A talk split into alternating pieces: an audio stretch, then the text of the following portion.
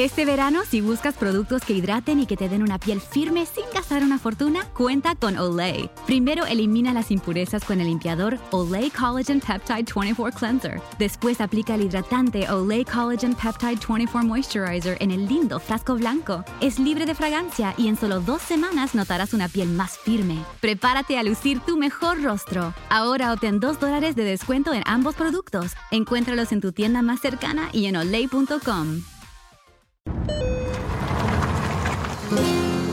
You didn't. Uh, yep. I thought you learned your lesson. I guess not. Dad, the vultures are back. Okay, kids, you know the drill. Windows up.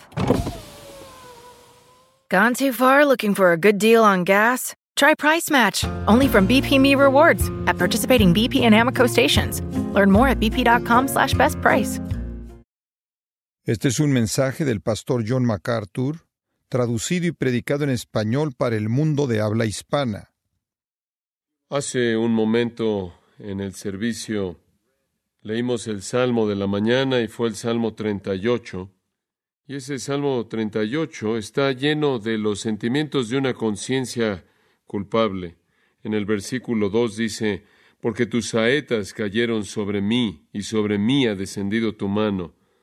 Nada hay sano en mi carne a causa de tu ira, ni hay paz en mis huesos a causa de mi pecado, porque mis iniquidades se han agravado sobre mi cabeza, como carga pesada se han agravado sobre mí, hieden y supuran mis llagas a causa de mi locura.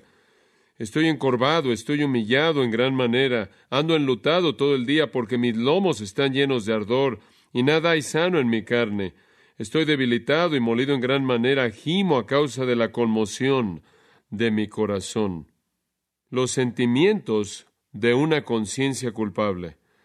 Un contraste fuerte con lo que el apóstol Pablo nos ha dicho en 2 de Corintios capítulo 1, versículo 12.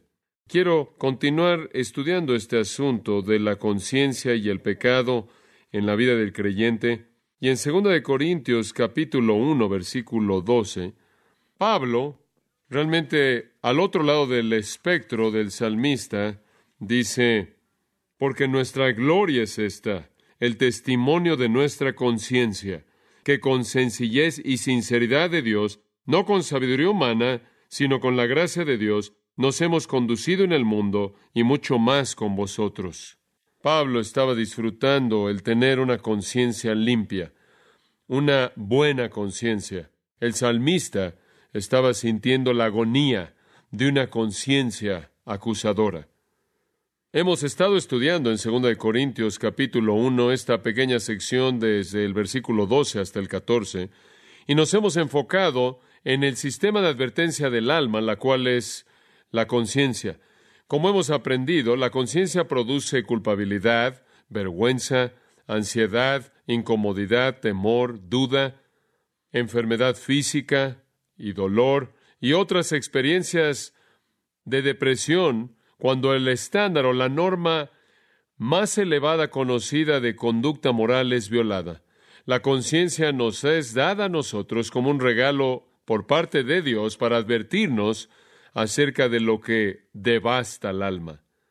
Y el apóstol Pablo estaba viviendo una vida santa y por ello tenía una conciencia limpia que no lo acusaba. Él no era perfecto, pero él tenía victoria sobre el pecado en su vida. Ningún cristiano puede dar testimonio, un testimonio honesto, del hecho de que cuando se volvió un cristiano, el pecado fue borrado, no es así. La tendencia a pecar todavía existe en nuestras vidas. Aunque somos salvos, todavía pecamos. Eh, peor aún, todavía derivamos placer de nuestro pecado.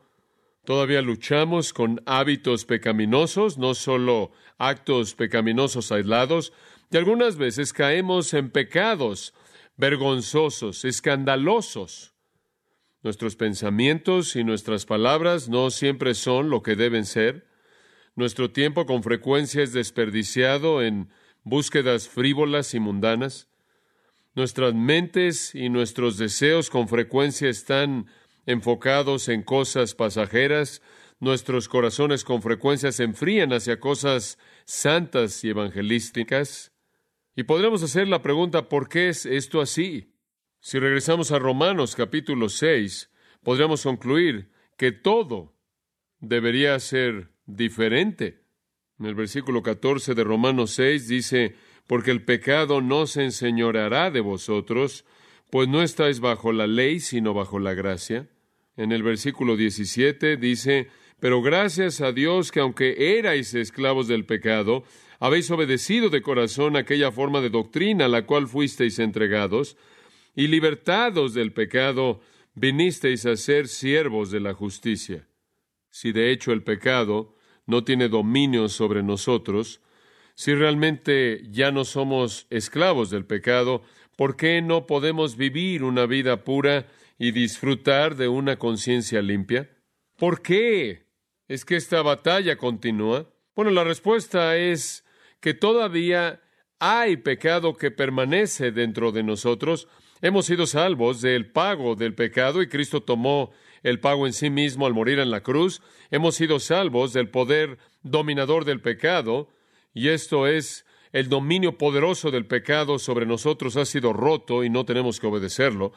Inclusive hemos sido salvos hasta cierto grado en la actualidad de la presencia del pecado porque ya no está con nosotros en todo momento, en toda expresión, y algún día seremos salvos de su presencia en su totalidad. Pero aunque hemos sido salvos y redimidos y perdonados, todavía hay pecado que permanece dentro de nosotros. Ahí yace el problema. El problema es que si usted quiere tener una vida pura y por lo tanto una conciencia limpia, tiene que enfrentar con el pecado que permanece en usted. La pregunta es cómo lo enfrenta.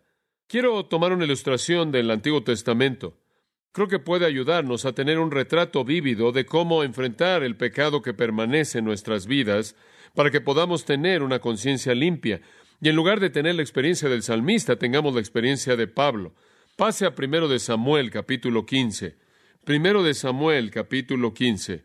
Esta gran historia del Antiguo Testamento tiene la intención de enseñarnos la seriedad del pecado y la justicia de la ira santa de Dios en contra del mismo.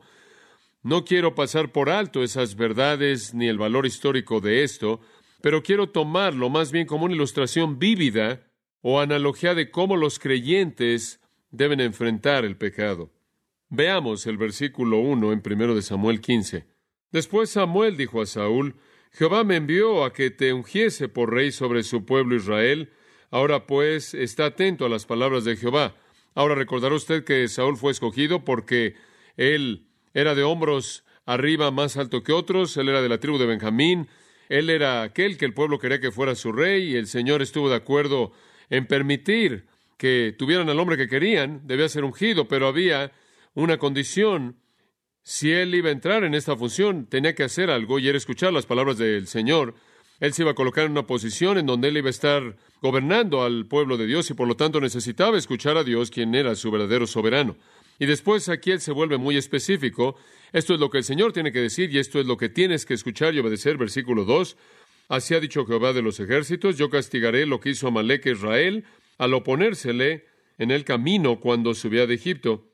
Ve pues y hiera Amalek y destruye todo lo que tiene y no te apiades de él.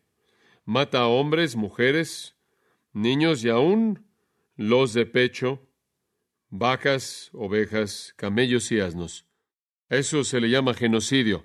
Ve y destruye a una raza entera una tribu entera, en este caso realmente no una raza, pero una tribu entera de personas llamados por un nombre llamado Amalek. El mandato de Dios era muy claro. Saúl tenía que enfrentarlos despiadadamente a estos amalecitas. Él no solo debía matar a los hombres, sino también a las mujeres y a todos los niños y a todos los bebés. Y él tenía después que matar a todos sus animales. La tribu entera tenía que ser borrada de la existencia de manera despiadada y cruel no debían tomar rehenes y la implicación es que tampoco botín alguno. Ahora, la pregunta que surge de manera inmediata es, ¿por qué un Dios de amor infinito y misericordia y gracia determinó un juicio tan severo en contra de una tribu pagana? Permítame ver si puedo responder esa pregunta. Los amalecitas eran una tribu antiguo, eran nómadas, esto es, viajaban por todos lados y ocupaban Canaán del Sur, eran descendientes de Saúl y de esta manera estaban fuera de la línea de la promesa, así como Génesis 36, 12 lo indica. Eran los enemigos perennes de los judíos y una vez que los judíos llegaron a la tierra de Canaán, de hecho, usted recordará cuando los judíos llegaron a la tierra de Canaán inicialmente tenían miedo de entrar a la tierra, recordará que ahí en Cades Barnea titubearon mucho, no querían entrar a la tierra, tenían miedo debido a la ferocidad aterradora de los amalecitas. De hecho, fue ahí que ellos desobedecieron a Dios porque estaban tan intimidados por esta tribu tan feroz, mala y viciosa. Fueron la misma tribu, como se hace referencia aquí, que atacó a Israel en Refidim. De hecho, esto fue poco después del Éxodo, como lo señala. Y esta fue la batalla famosa registrada en Éxodo 17, cuando Aarón y Ur tuvieron que sostener en alto, recordará, los brazos de Moisés para que la victoria pudiera venir. Y se habían involucrado en la guerra en contra de los israelitas de una manera muy cobarde.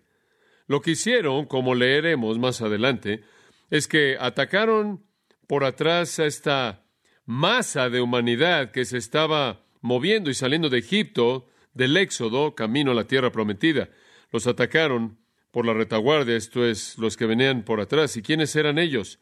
Gente de edad, niños pequeños, mujeres embarazadas, personas enfermas, los enfermos, cualquier persona cansada, débil, desmayándose. Fue una manera cobarde de atacar por la retaguardia y entonces ellos habían emboscado a Israel, masacrando a todos los que se estaban quedando por atrás y atacando de esta manera por atrás hasta que finalmente se involucraron en la batalla, y esto se nos indica, por cierto, en Deuteronomio capítulo 25, como lo leeré en tan solo un momento.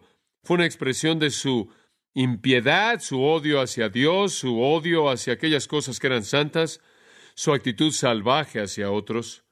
Y Dios libró a Israel en ese día, y usted recuerda esa historia ahí sosteniendo en alto los brazos de Moisés, los amalecitas huyeron y se escondieron, y en la conclusión de la batalla, en Éxodo 17, versículo 14, Dios le juró a Moisés esto, borraré de manera total la memoria de Amalek de debajo del cielo. Dios dice, voy a aplastar, voy a borrar de la existencia de manera total a ese pueblo. Él estaba tan comprometido con esto que él hizo este voto parte de la ley mosaica. Está en el Pentateuco, en Deuteronomio 25. Escuche los tres versículos, los últimos tres en el capítulo 25.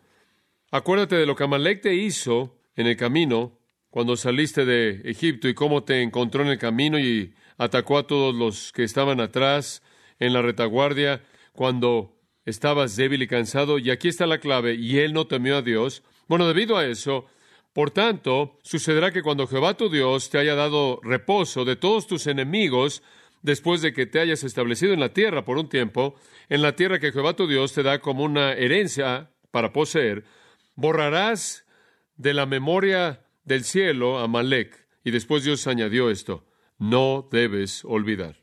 Esto debe suceder. Fue un pueblo aterrador, intimidante, mortal, los amalecitas, y la ira de Dios ardió en contra de ellos debido a su impiedad. De acuerdo con Números capítulo 24, versículo 20, Dios inclusive llamó a un profeta corrupto Balaam a profetizar su condenación. Jueces capítulo 6, versículos 3 al 5 dice que estas personas a estas personas les gustaba molestar a los judíos y lo que les encantaba hacer sobre todo era entrar y destruir sus cultivos. Y claro, eso implicaba destruir su vida y su provisión de alimento, odiaban a Dios, detestaban a los judíos, se deleitaban en la violencia, eran pecadores viciosos. Y debido a esto, y debido a que Dios había hecho un voto, Dios iba a destruir a los amalecitas. Y cuando usted llega ahora al texto que le señalé en 1 Samuel 15, es aquí que ha llegado el momento para tomar acción. Y entonces Dios dice ahora que Israel tiene un rey, es tiempo de actuar. Ve ahora y ataca a Malek, hiera a Malek. Saúl y sus ejércitos debían ser el instrumento mediante el cual Dios iba a guardar su voto y ellos iban a llevar a cabo su ejecución santa de una tribu tan feroz, mala y viciosa, pero la obediencia de Saúl fue solo parcial. Retomemos la narración en 1 Samuel 15, versículo 7.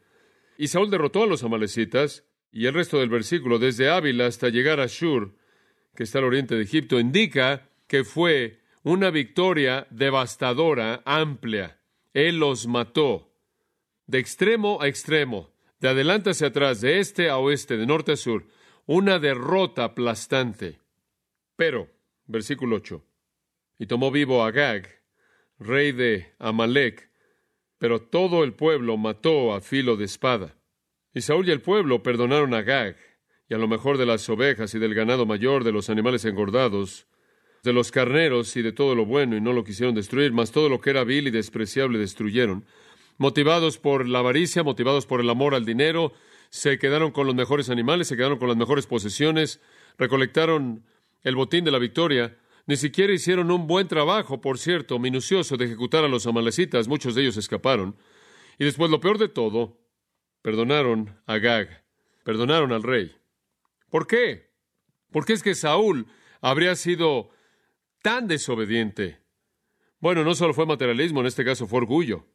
Aquí había un monarca aterrador de esta tribu, quien era conocido por todos como el pelador más grande y guerrero y victorioso, delante de quien otros se desmoronaban. Saúl iba a mostrar su gran poder, su gran fuerza, al mostrar el trofeo de Agag y decir, miren lo que tengo, miren a quién derroté. Fue orgullo y materialismo, simplemente fue un corazón malo por parte de Saúl, quien de manera abierta desobedeció a Dios, pero el pecado fue tan serio que Dios inmediatamente derrocó a Saúl, lo quitó del trono y a todos sus descendientes para siempre del trono. Observen el versículo 23, de hecho podremos comenzar en el versículo 22.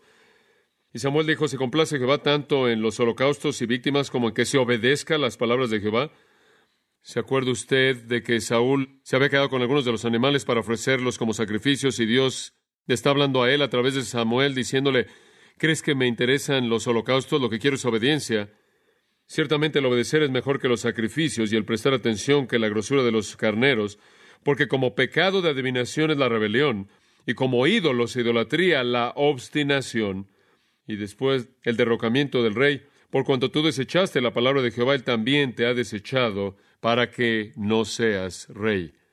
Y entonces él fue depuesto. Un asunto serio. Ahora vaya al versículo 32. Después dijo Samuel, traedme a Agag, rey de Amalek.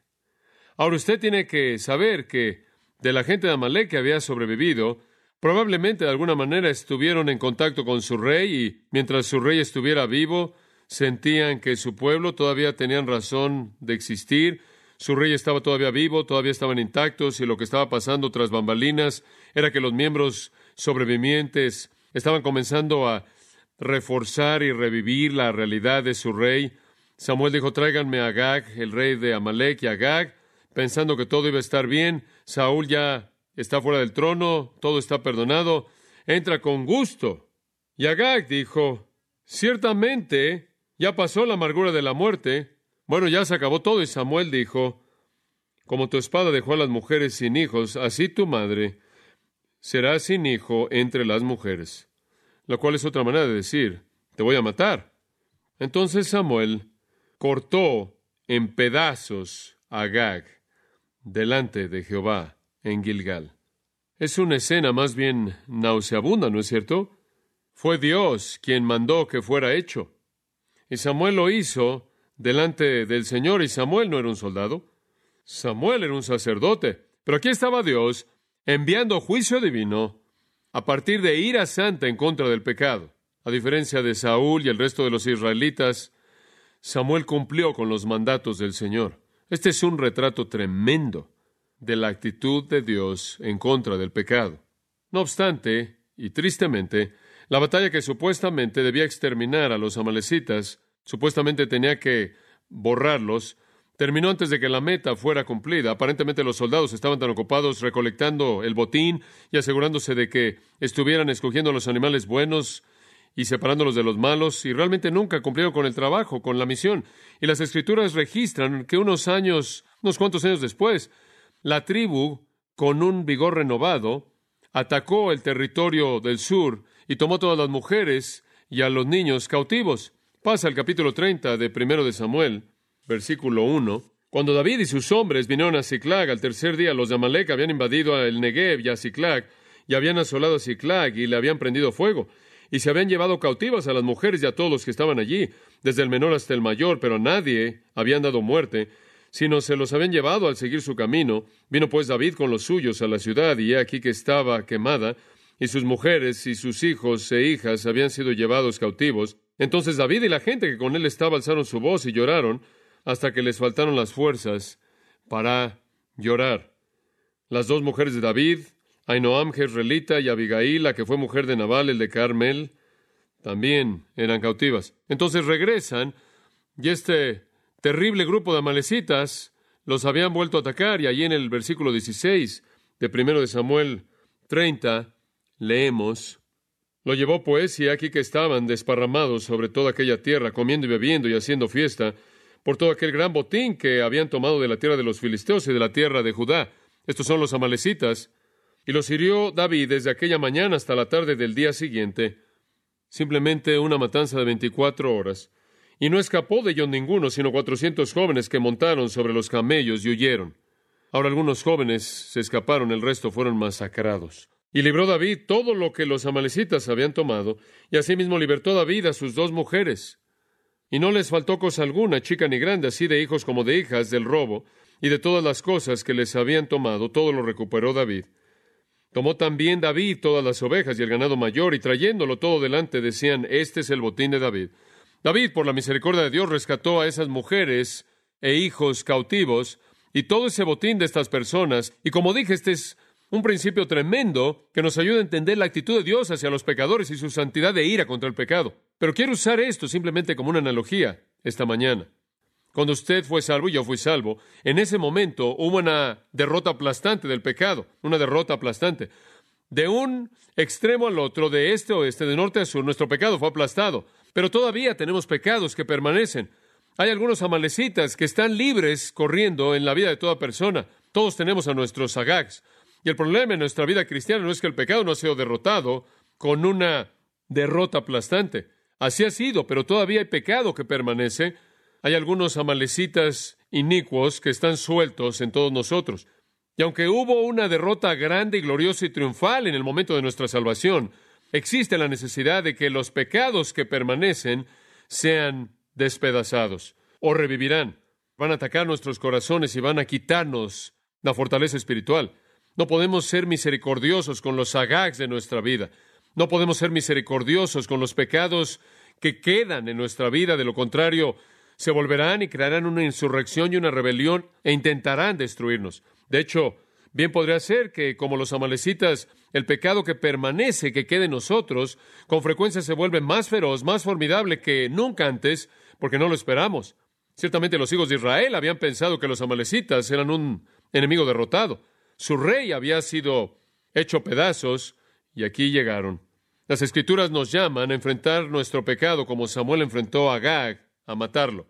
Hay pecado que permanece en nosotros, residiendo en nuestra humanidad no redimida, nuestra carne, tiene que ser matado. Tiene que ser encontrado y destruido. Y hasta que hagamos eso, nunca vamos a disfrutar lo que Pablo experimentó en su confianza valiente acerca de tener una conciencia santa, sincera y piadosa. Observe por un momento ahora Colosenses capítulo 3. Y en Colosenses capítulo 3, en el versículo 5, el texto de hecho dice en el versículo 5, por tanto consideren los miembros de su cuerpo terrenal como muertos, pero la lectura marginal dice, hagan morir los miembros que están sobre la tierra, cosas como fornicación, impureza, pasiones desordenadas, malos deseos y avaricia, que es idolatría. Mátenlos, háganlos morir. No lo pueden hacer parcialmente, no lo puede hacer a medias, no simplemente puede tener una especie de agá que queda ahí, dejarlo ahí en algún lugar en su vida, él va a guiar una rebelión, tiene que continuar hasta que la tarea se haya acabado. Pecados como los amalecitas tienen una manera de escapar la matanza, reproduciéndose, reviviendo y lanzando ataques inesperados en contra de nuestras áreas más vulnerables. Regrese a Romanos capítulo 8, versículos 12 y 13. En el versículo 12, Pablo dice, Así que hermanos, deudores somos no la carne para que vivamos conforme a la carne, versículo 13, porque si vivís conforme a la carne, moriréis. Mas, si por el Espíritu hacéis morir las obras de la carne, viviréis. Hacer morir las obras del cuerpo es característico de alguien que está viviendo. En otras palabras, es característico de un creyente el estar matando las obras de la carne del cuerpo, el estar ejecutando los amalecitas en su vida y haciéndolo por el poder del Espíritu. Eso es lo que él está diciendo ahí. Después de declarar victoria sobre el pecado en Romanos 6, él entonces describe la batalla continua con el pecado en Romanos 7, y ahora él describe el triunfo y la experiencia que gana la batalla y silencia o calla la conciencia, y él dice, está aquí, es hacer morir las obras del cuerpo, matar al pecado, despedazándolo hasta matarlo. La conducta distintiva de aquellos que son salvos y aquellos que tienen victoria sobre el pecado es que continuamente están haciendo morir sus obras malas, matándolos, mortificando el pecado, como dice una versión. Pablo está diciendo que esa es una característica de un verdadero creyente, matan las obras de la carne, matan al pecado. Un verdadero creyente no va a actuar como Saúl, quien quería consentir y preservar a Gag, sino que actuará como Samuel, quien lo hizo pedazos sin misericordia, lo despedazó. Amados, no pueden domar a la carne, no pueden hacerle una mascota, no pueden coexistir con ella, no pueden decir, bueno, solo hay unos cuantos que están allá afuera, déjenlos sueltos, no van a lastimar a nadie. Pablo dice, más vale que busquen a todos y los maten tal como Dios instruyó a su pueblo a hacerlo con estos amalecitas. Acción dramática. Nuestro Señor habló de una acción dramática como es en varias ocasiones. Una de ellas está en Mateo 5, versículos 29 y 30, cuando dijo, si tu ojo derecho te es ocasión de caer, sácalo y échalo de ti, pues mejor te es que se pierda uno de tus miembros, sino que todo tu cuerpo se echado al infierno. Y si tu mano derecha te es ocasión de caer, córtala y échala de ti, pues mejor te es que se pierda uno de tus miembros, sino que todo tu cuerpo se echado al infierno. Él no está llamando una mutilación personal, está llamando la mortificación, es algo muy semejante. Tiene algunas cosas en su vida que necesita matar. Y Pablo esencialmente está diciendo lo mismo allá atrás en Romanos cuando él está hablando acerca de matar el pecado. Pablo nunca le promete a un creyente libertad inmediata del ataque del pecado. Él no dice que en el gran triunfo todos los amalecitas murieron o morirán. Él dice, usted va a tener que seguir matándolos a lo largo de su vida. Y Pablo no dice que usted puede resolver este problema con un momento de crisis, una segunda bendición, una segunda obra de gracia, una experiencia de santificación instantánea. Él no dice eso. Él no dice que usted lo puede resolver con un enfoque pasivo, diciendo, yo no hago nada y dejo que Dios haga todo, no puedo hacer nada, no voy a hacer nada, simplemente me siento, no voy a involucrarme en esto, voy a dejar que Dios lo haga todo. Pablo no dice eso y él nos sugiere algún punto clave, decisivo, de rededicación o de reconsagración al final de una invitación después de un sermón. Él dice, usted tiene que hacer esto continuamente, de manera interminable, a lo largo de toda su vida, como es señalado por el tiempo del verbo, haced morir las obras de la carne, tiene que estar moviéndose, matando pecados todo el tiempo, es una lucha continua, de manera persistente, matando las obras de la carne. Él no está llamando a algún tipo de vida, de dolor físico, no es la idea. Me acuerdo de cuando conocí un hombre que usaba un cinturón pegado a su carne que estaba lleno de clavos porque él quería estarse lastimando e hiriendo su carne todo el tiempo para que pudiera de alguna manera estar lidiando con sus pecados. Él no está hablando de eso. Sé de personas en la historia de la Iglesia Católica que colocaron tachuelas y rocas en sus zapatos y clavos para estar experimentando dolor pensando que de alguna manera podían así hacer morir el pecado. Pablo no está llamando a una vida en la cual usted está aplicando dolor a su vida. No está llamando a una privación de monje. Él no está llamando una privación de monasterio. Él no está llamando una mutilación personal. Él no quiere tener nada que ver con el castigo externo personal. Más bien, él está describiendo un estilo de vida que busca matar el pecado, aplastarlo, quitarle su fortaleza, privarlo de su influencia y de esta manera dar lugar a una conciencia limpia y buena que da lugar a la paz, al gozo, al descanso, a la seguridad, a la certeza y a la esperanza.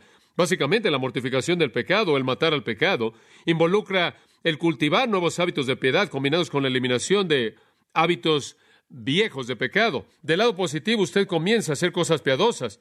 Del lado negativo, usted deja de hacer cosas pecaminosas. Y esa es una lucha constante en la cual debemos permanecer comprometidos de manera perpetua. Ahora, las escrituras nos ofrecen, voy a llevar el mensaje a la conclusión con algunas de estas cosas, algunos medios prácticos mediante los cuales podemos destrozar o despedazar a Gag, medios prácticos mediante los cuales podemos matar a los amalecitas que permanecen en nuestra vida. Y ninguno de ellos es carnal, ninguno de ellos es externo, ninguno de ellos es mecánico, ninguno de ellos es ceremonial, ninguno de ellos es ritual. No tiene nada que ver con ceremonias ni velas, no tiene nada que ver con ningún tipo de cosas como esas. John Owen, el gran pensador y escritor de los tiempos puritanos, observó que la mayor parte del sistema católico romano consistía de, y cito, de maneras erróneas y medios equivocados de mortificación. Fin de la cita. Él dijo, estos católicos siempre están tratando de mortificar el pecado en su vida con medios errados, con votos, órdenes, ayunos, penitencias, todo eso es inútil.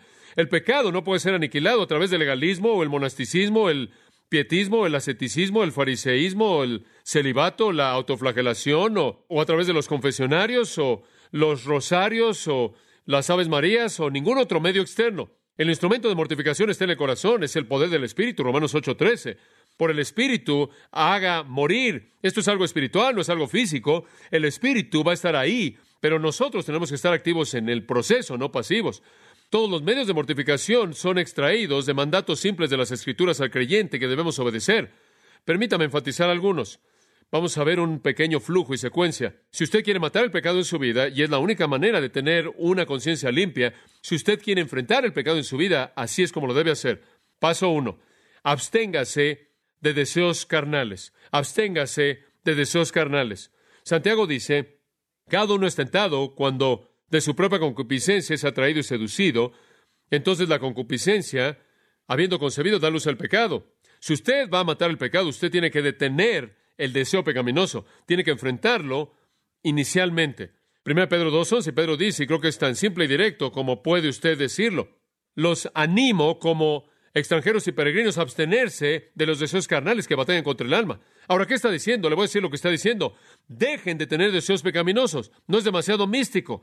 Dejen de tener deseos pecaminosos. Es como el 1 Corintios 6, 18. Huid de la fornicación.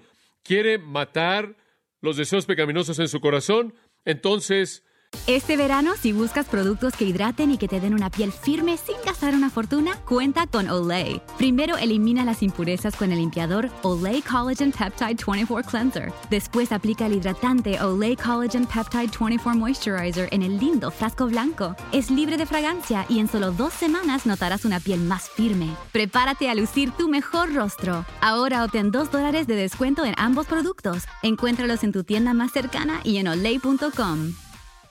Te preocupas por tu familia, entonces ¿por qué darles solo huevos ordinarios cuando pueden disfrutar de lo mejor? Egglands Best, los únicos huevos con ese delicioso sabor fresco de granja, además de la mejor nutrición como 6 veces más vitamina D, 10 veces más vitamina E y 25% menos de grasa saturada, además de muchos otros nutrientes importantes. Así que ¿por qué no darles los mejores huevos? Porque la manera en que cuidas a tu familia no tiene nada de ordinario, solo Egglands Best. Mejor sabor, mejor nutrición, mejores huevos.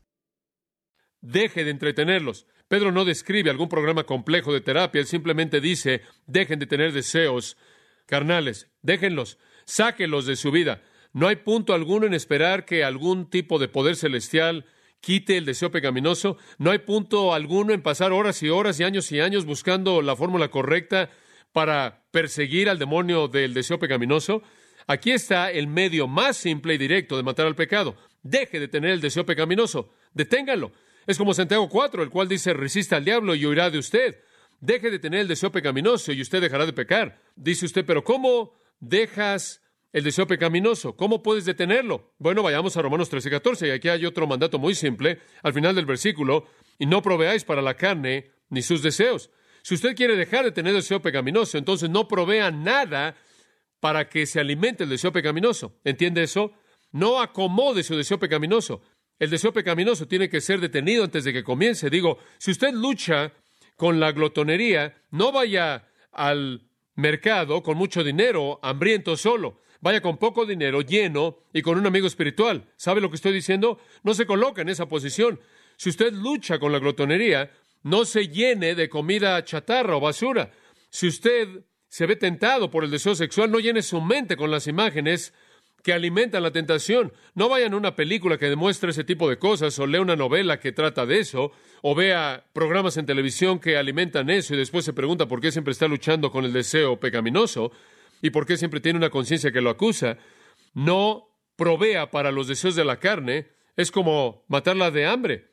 A mí antes me gustaban las papitas, no es un pecado, pero un punto de ilustración.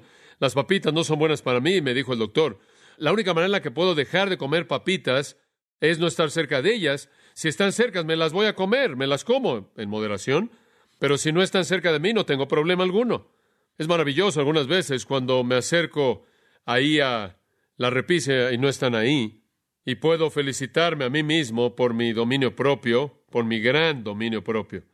Y para empeorar las cosas, vivo a tres kilómetros del supermercado más cercano. Es algo fácil quitar lo que alimenta la mente con el medio para entretener pensamientos malos. No haga preparativos para la posibilidad de pecar, entonces mátelo antes de que se reproduzca. Entonces, si se va a abstener de deseos pecaminosos, no haga provisión para los mismos. Hay un tercer paso en el flujo aquí, estamos retrocediendo. Enfoque su corazón en Cristo. Este es el mismo versículo, versículo 14. Sino vestidos del Señor Jesucristo vestidos del Señor Jesucristo. Busque la semejanza a Cristo. No esté satisfecho, no esté contento hasta que despierte a su semejanza, como dijo el salmista. O tomando las palabras de Pablo, él dijo, estoy en dolores de parto hasta que Cristo sea formado plenamente en vosotros. Busque el ser semejante a Cristo. 1 Juan 3:3. El que tiene esta esperanza en sí mismo se purifica a sí mismo así como Él es puro. Enfoque su corazón en Cristo y la semejanza a Cristo y pregúntese qué es lo que Cristo quiere que usted haga. ¿Sabe una cosa? Es una ley espiritual absoluta que usted se va a volver como el objeto de su adoración. Así es. Y veo esto en los deportes. Usted sabe, usted puede ir a cualquier centro comercial en cualquier lugar del país y tienen uno, dos, tres, cuatro, cinco o media docena de tiendas en donde usted puede ir y comprar fotos de los héroes deportivos de nuestra cultura o de sus playeras o jerseys o gorras. Digo, es interminable. Hace algún tiempo atrás fui a un juego de los Kings con un amigo que juega para los Canucks de Vancouver y él estaba jugando en esa noche y tuvimos algo de comunión.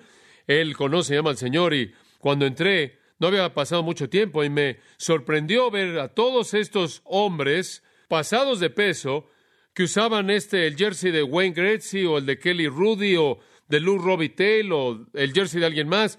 Estaban ahí todos y tenían este número y el nombre del jugador ahí en la parte de atrás de su playera y estaban tratando de convertirse en su héroe, en su Dios y claro, Sabemos que probablemente ellos apenas podrán haber patinado de un fin de la cancha al otro, pero había cierta adoración de héroes que resultaba en ellos, adoptando las características que identificaban en su Dios su héroe deportivo. Y así es. El Salmo 135 inclusive identifica eso. Dice que los ídolos de las naciones no son más que oro, plata, la obra de manos de hombres. Tienen bocas, no hablan, tienen ojos, no ven, tienen oídos, no oyen, ni hay aliento en ellos, en sus bocas, y los que los hacen son semejantes a ellos. Digo, es una ley espiritual absoluta que usted se convierte en lo que usted adora. Los paganos se vuelven como sus dioses, sean ídolos o sean atletas, cuanto más los cristianos se van a convertir como Cristo cuando lo hacemos a Él el enfoque de nuestra vida, porque no solo nos estamos convirtiendo como Él por nosotros mismos, sino por la obra del Espíritu Santo, quien nos está transformando de un nivel de gloria al siguiente nivel de gloria la imagen de Jesucristo. Conforme usted enfoca su corazón en Cristo, se va a volver como Cristo. Conforme usted se vuelve como Cristo, usted no va a escoger las cosas que proveen para su deseo pecaminoso y por lo tanto usted se va a abstener del deseo carnal. Retrocediendo un paso más a un cuarto mandato, el Salmo 119, versículo 11, uno muy conocido, usted lo conoce bien. Salmo 119, 11. En mi corazón he guardado tus dichos para no pecar contra ti. Medite en la palabra de Dios. José 1.8 dice lo mismo, que debemos tomar el libro de la ley y no dejar que no se aparte de nuestra boca, meditar en él de día y de noche, hagamos todas las cosas que en él están escritas, y entonces haremos que nuestro camino sea próspero. Jesús oró al Padre, santifícalos en tu verdad, tu palabra es verdad. Pablo dijo, la palabra de Cristo mora en abundancia en vosotros.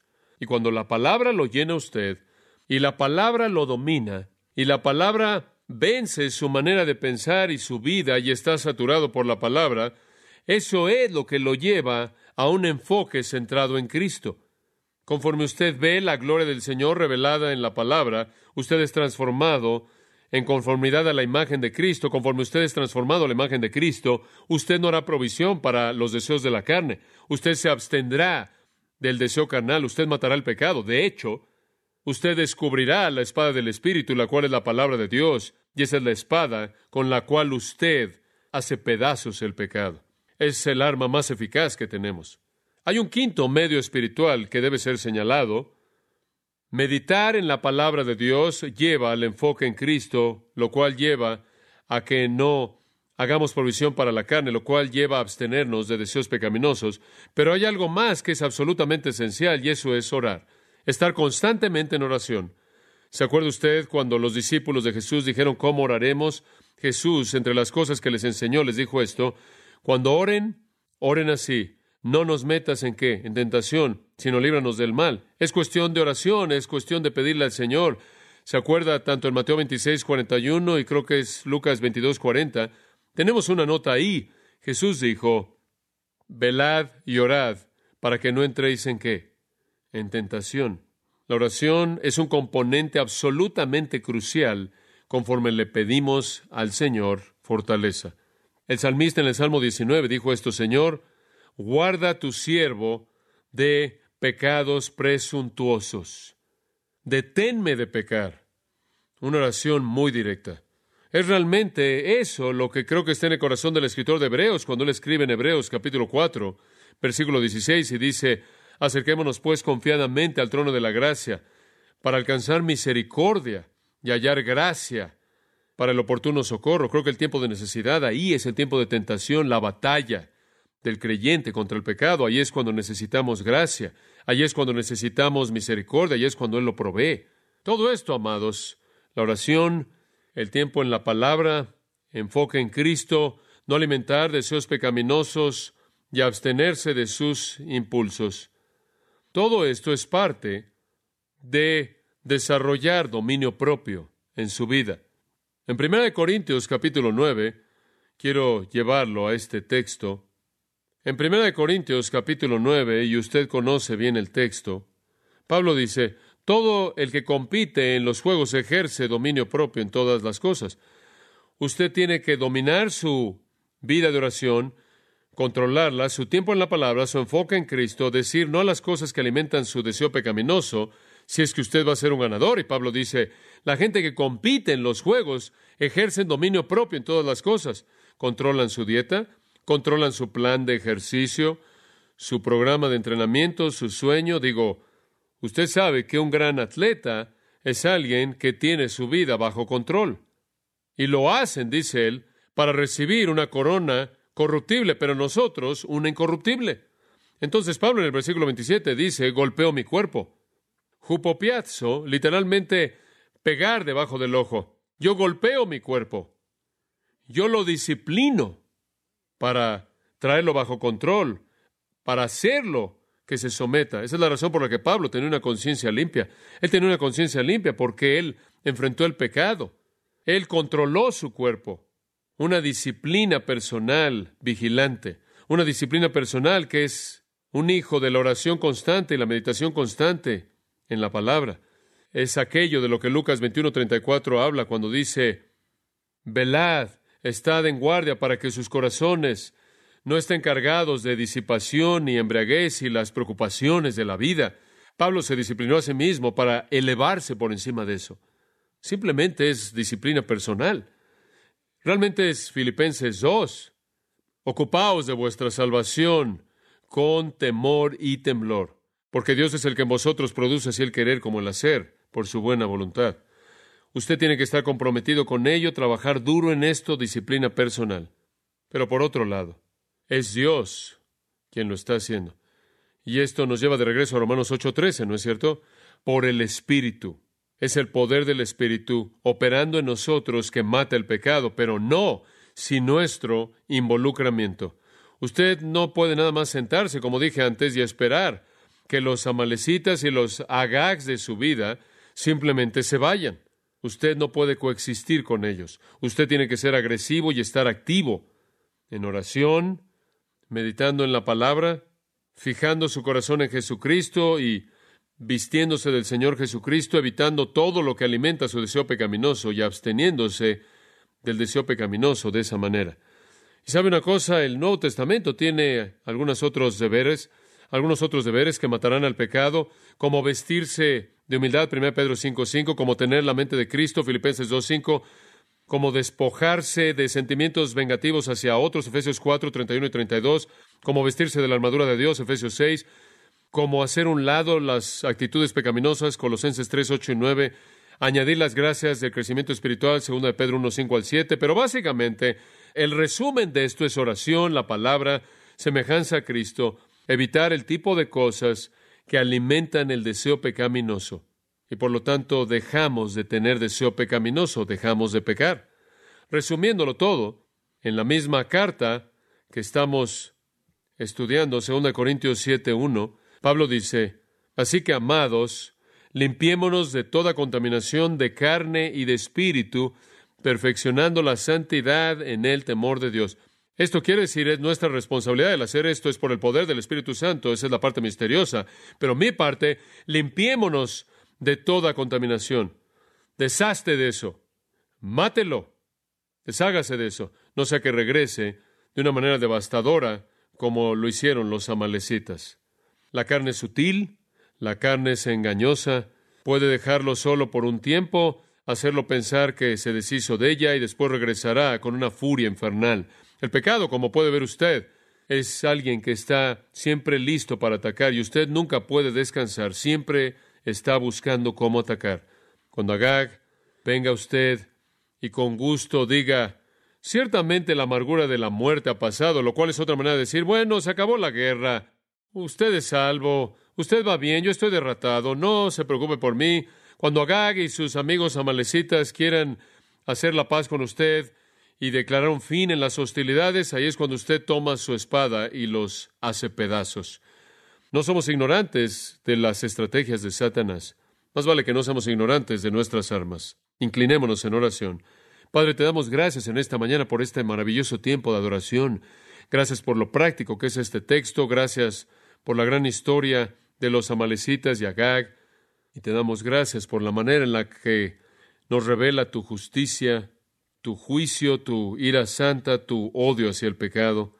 Y Señor, hemos descubierto que en ese acontecimiento histórico tremendo de Samuel despedazando Agag, nos presenta una analogía apta para cómo debemos enfrentar el pecado en nuestras vidas. Que seamos personas que oran, que meditan en la palabra, que enfocan sus corazones en Cristo, que no proveen oportunidad alguna para la carne y por lo tanto que dejan de tener deseos pecaminosos, que detenemos nuestros pensamientos malos, detenemos nuestras palabras malas, nuestras obras malas, nuestros deseos malos, y que estemos matando al pecado en nuestras vidas y por lo tanto disfrutando de una conciencia valiente y llena de confianza, una que es santa y piadosa en su sinceridad como la de Pablo. Te doy gracias por los que en esta mañana aquí con nosotros dicen que su conciencia está limpia, quizás inclusive en esta mañana sus pecados fueron confesados de manera total y en estos días de adorarte a ti, en esta temporada del año, quizás sus corazones se han fijado en ti de una manera especial y la conciencia está limpia. Pero Señor, hay otros aquí que se sienten más como el salmista y la herida es profunda y el dolor es real y sienten cierta enfermedad física de vez en cuando y vergüenza, culpabilidad, ansiedad, temor, duda, pérdida de gozo, y es porque tu mano está en ellos de manera pesada a través de su conciencia, porque no están enfrentando a los amalecitas en su vida. Que nosotros, Señor, siempre estemos haciendo morir las obras de la carne, para que podamos disfrutar de una vida pura, limpios de toda contaminación de carne y de espíritu, perfeccionando la santidad en el temor de Dios y de esta manera disfrutando la bendición y el beneficio de una conciencia limpia. Buscamos eso y te damos gracias por hacerla disponible a nosotros por tu Espíritu, el único que puede lograrlo en nosotros, conforme nos hace estar dispuestos. En el nombre de Cristo oramos. Amén. Estaba pensando después de que terminé el mensaje esta mañana, lo crucial y lo importante que es lidiar este asunto de hacer morir el pecado, lo esencial que es en nuestras vidas.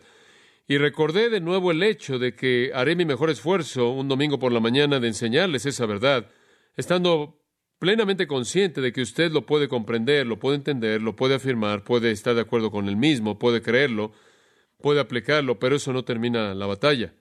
Esa es la razón por la que tenemos que regresar y repasarlo una y otra y otra vez, semana tras semana, porque tenemos que sostener ese nivel de rendición de cuentas con la verdad, tenemos que confrontar constantemente, semana tras semana tras semana, los pecados de la gente para que puedan ser traídos a rendir cuentas delante de un Dios santo una y otra y otra vez.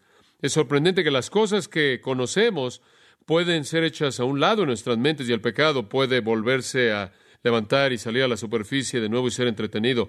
Casi pienso que al vivir en el mundo en el que vivimos en la actualidad, en donde el pecado nos es vendido a través de un proceso avanzado de medios masivos de comunicación, es difícil el poder llegar de domingo a domingo y más vale que se esté exponiendo más que tan solo de domingo a domingo a la palabra, o de lo contrario va a encontrar que su vida se va resbalando hacia una tolerancia del pecado, mientras que la cultura ha emporado, hay buenas cintas cristianas y libros que han incrementado y han proliferado y la radio cristiana está ahí y hay recursos.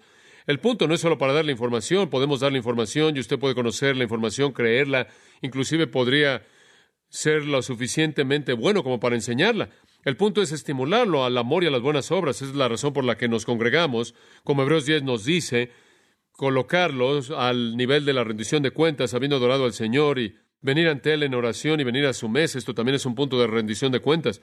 No es solo información, es repetición que es necesaria, porque llegamos a no hacer lo que conocemos, y esto de manera tan fácil, y entonces estoy aquí no para darle nueva información o información antigua en un nuevo paquete, sino para recordarle una y otra vez, porque la batalla continúa y entonces es tan importante que la gente sea fiel en adorar al Señor domingo tras domingo tras domingo, sin perderse un domingo, porque usted cae en patrones de tolerancia en su vida cuando usted no es llevado a la rendición de cuentas, cuando usted no se está sentando bajo la predicación directa de la palabra de Dios. Por eso me preocupo tanto por personas que se sientan en iglesias, en donde la meta del mensaje es hacer que los incrédulos estén cómodos, porque lo que va a pasar en últimas es que el creyente va a sentirse muy cómodo por su pecado, porque nunca es confrontado, realmente nunca es enfrentado. Entonces va a tener usted una multitud feliz de incrédulos que están bien entretenidos y un grupo miserable de creyentes que está perdiendo la batalla al pecado. Es crucial entonces que cuando la iglesia se congrega, se confronte a sí mismo con esta necesidad de santidad. Esta es la razón por la que hacemos lo que hacemos el día del Señor. Y solo quería añadir esto como un comentario al margen esta mañana, porque creo que es tan importante que usted entienda que mi función aquí no es darle nueva información, sino hacerlo que sea responsable con la información antigua, la verdad antigua, la verdad que cambia la vida. Y algunas veces caemos con tanta frecuencia y de manera tan regular que necesitamos ser traídos de regreso a esa rendición de cuentas una y otra vez.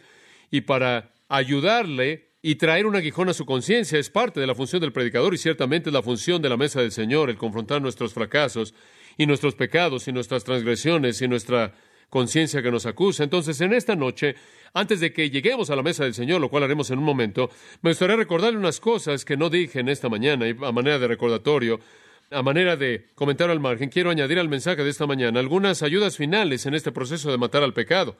Ahora recuerda, Romanos 8:13 dice que si por el Espíritu hacéis morir las obras de la carne, viviréis. Es en el poder del Espíritu Santo por el que matamos el pecado que queda en nosotros y debemos estar ocupados en tomar la espada del Espíritu, por así decirlo, en el poder del Espíritu Santo y matar a los pecados que quedan en nuestra vida.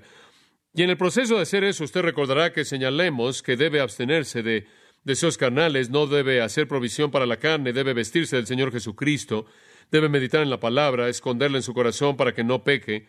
Debe velar y orar para que no entre en tentación. Vimos todos esos mandatos. También señalamos que debe estar lleno del Espíritu Santo porque Él es el poder que lo hace suceder y debe disciplinarse para tener dominio propio, golpear su cuerpo para que usted no quede descalificado. Y añadimos otros deberes que van de la mano, como buscar la humildad y cosas así. Pero permítame darle algunos recordatorios finales conforme usted se involucre en aplicar todos esos principios en su vida. Hay algunas cosas que necesita saber y le voy a dar unos cuantos antes de que lleguemos a la mesa del Señor. Número uno, el pecado no está matado cuando es meramente cubierto. El pecado no es matado cuando es meramente cubierto.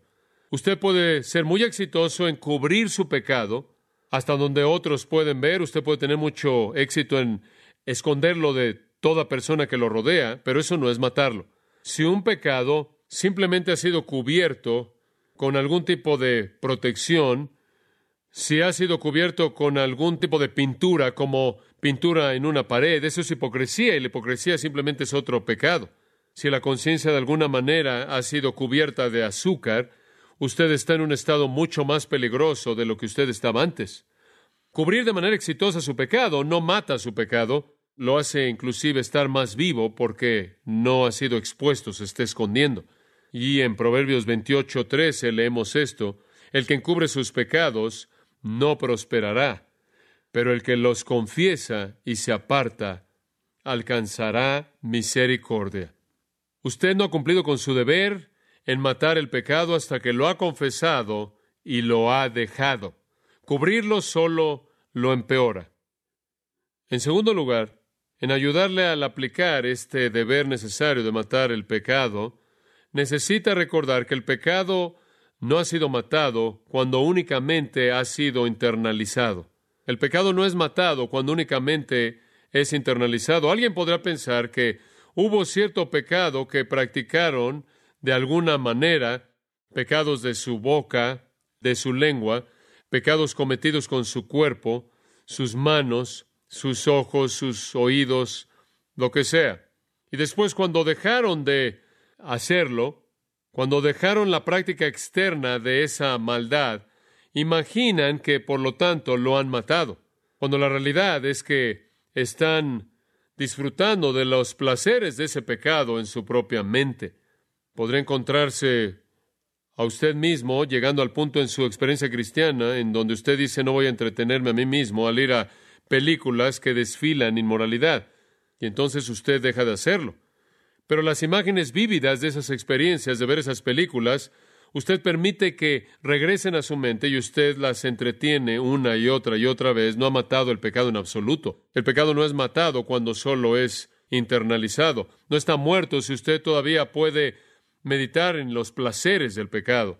Quizás pudo haberlo movido de afuera hacia adentro, y quizás pudo haberlo movido de la privacidad de su imaginación, en donde solo es conocido para usted y para Dios. Pero ese pecado no está muerto. Al contrario, se ha vuelto más mortal, porque ahora está casado con la justicia pretenciosa. Ahora es peor a los ojos de Dios. Es aquello por lo que Jesús reprendió a los fariseos. Ellos evitaban el homicidio, pero toleraban el odio. Ellos evitaban la fornicación y el adulterio, pero toleraban el ver a una mujer para desearla de manera pecaminosa. Y Jesús inclusive los declaró dignos del infierno eterno. El pecado no está matado cuando meramente está cubierto de hipocresía, no está matado cuando es internalizado. En ambos casos puede llegar a ser aún más peligroso. En tercer lugar, y esto también es algo muy práctico que debe considerar, el pecado no es matado cuando es intercambiado por un pecado diferente. Algunas personas imaginan que debido a que han dejado un pecado y lo han reemplazado con otro, realmente han hecho cierta obra, han tomado ciertas acciones para hacer morir el pecado en su vida. ¿De qué sirve el intercambiar los deseos de la carne por los deseos de los ojos o los deseos de los ojos por la vanagloria de la vida? Y los deseos pecaminosos simplemente han cambiado formas. Reemplazar la fornicación con la avaricia no lo lleva a usted a ningún lugar. Ese tipo de táctica lo coloca en una situación de peligro porque lo coloca en una posición en la que usted se endurece por el engaño del pecado.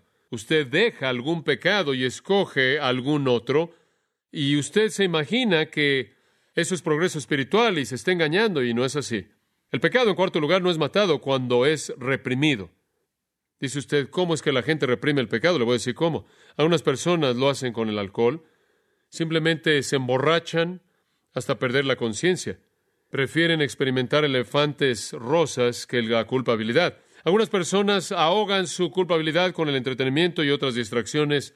Algunas personas van a otros consejeros y otras personas que van a elevar su autoestima y de esta manera imaginan que su culpabilidad ya se acabó cuando realmente únicamente está siendo reprimida bajo el engaño de consejo no sabio.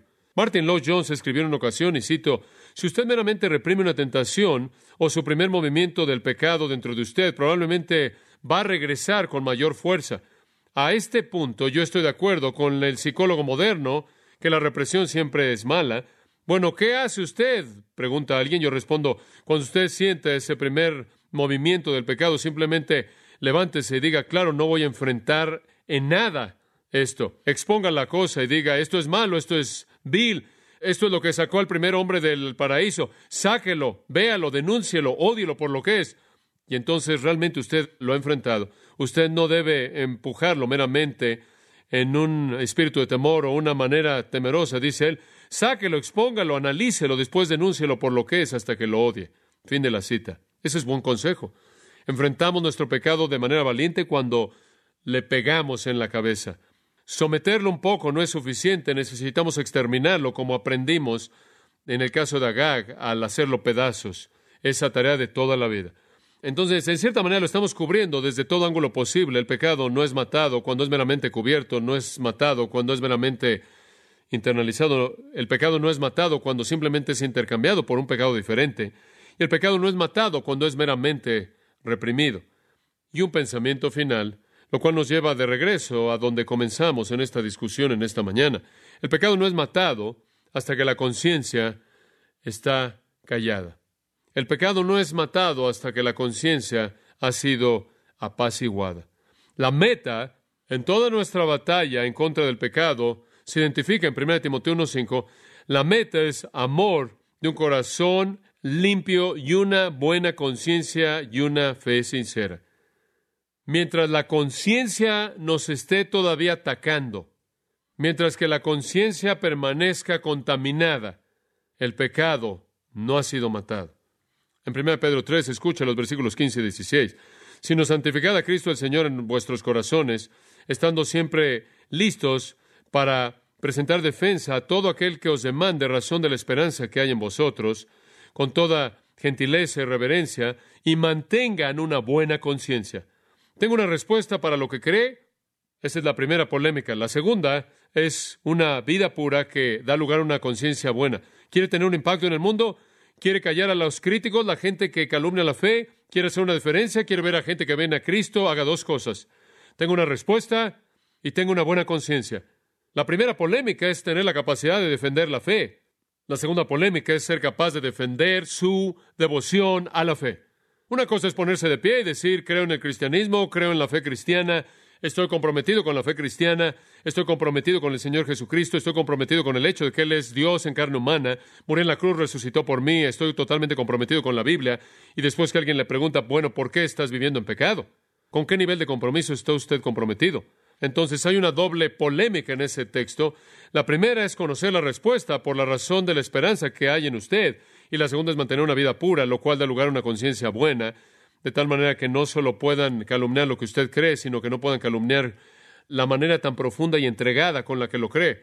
Parte del proceso de la verdadera mortificación o del hacer morir el pecado es enfrentar el asunto de la culpabilidad. Si usted quiere saber en dónde en su vida el pecado no ha sido enfrentado, simplemente escuche su conciencia. Esto es un contraste total, por cierto, con la sabiduría popular de nuestro día. La sabiduría popular de nuestro día es muy diferente. Escuche lo que Juan Owen escribió si usted quiere matar el pecado, cargue su conciencia de la culpabilidad del mismo. Wow. La mayoría de la gente en la actualidad le va a decir que huya de la culpabilidad. John Owen dijo, cargue su conciencia de culpabilidad. Él creía que los dolores de la culpabilidad eran una consecuencia natural y saludable de hacer algo malo. Avergüéncese, escribió él. Avergüéncese mucho, porque él vio la vergüenza como una ventaja. Escuche a su conciencia avergonzada y culpable. Como puede ver, él de manera correcta, esto es John Owen, entendió que debemos entender lo que Pablo entendió cuando él escribió 2 Corintios 7:10. La tristeza que según la voluntad de Dios produce un arrepentimiento sin remordimiento. La verdadera tristeza piadosa producirá arrepentimiento. ¿Y qué produce la tristeza piadosa? Una conciencia que culpable. ¿No es lo que leímos en el Salmo 38? ¿No fue el Salmo 38 que leímos en esta mañana una ilustración clásica de tristeza piadosa producida por la culpabilidad? Y fue esa vergüenza que llevó al salmista a su gran confesión. Esas personas que tan solo afirman con su cabeza su culpabilidad, reclaman de manera trivial la promesa del perdón y se confortan rápidamente a sí mismos y después ya no piensan en su pecado y se están sometiendo a sí mismos al engaño del pecado que endurece el corazón. Deje que la tristeza haga su obra plena en producir un arrepentimiento profundo y honesto y esos pecados serán debilitados de manera severa. De esta manera podemos matar a los amalecitas en nuestra vida. De esta manera podemos hacer pedazos a la gag y podemos enfrentar con el pecado que quede en nosotros. Es una tarea de por vida. No tenemos que hacerlo solos, como vimos en esta mañana.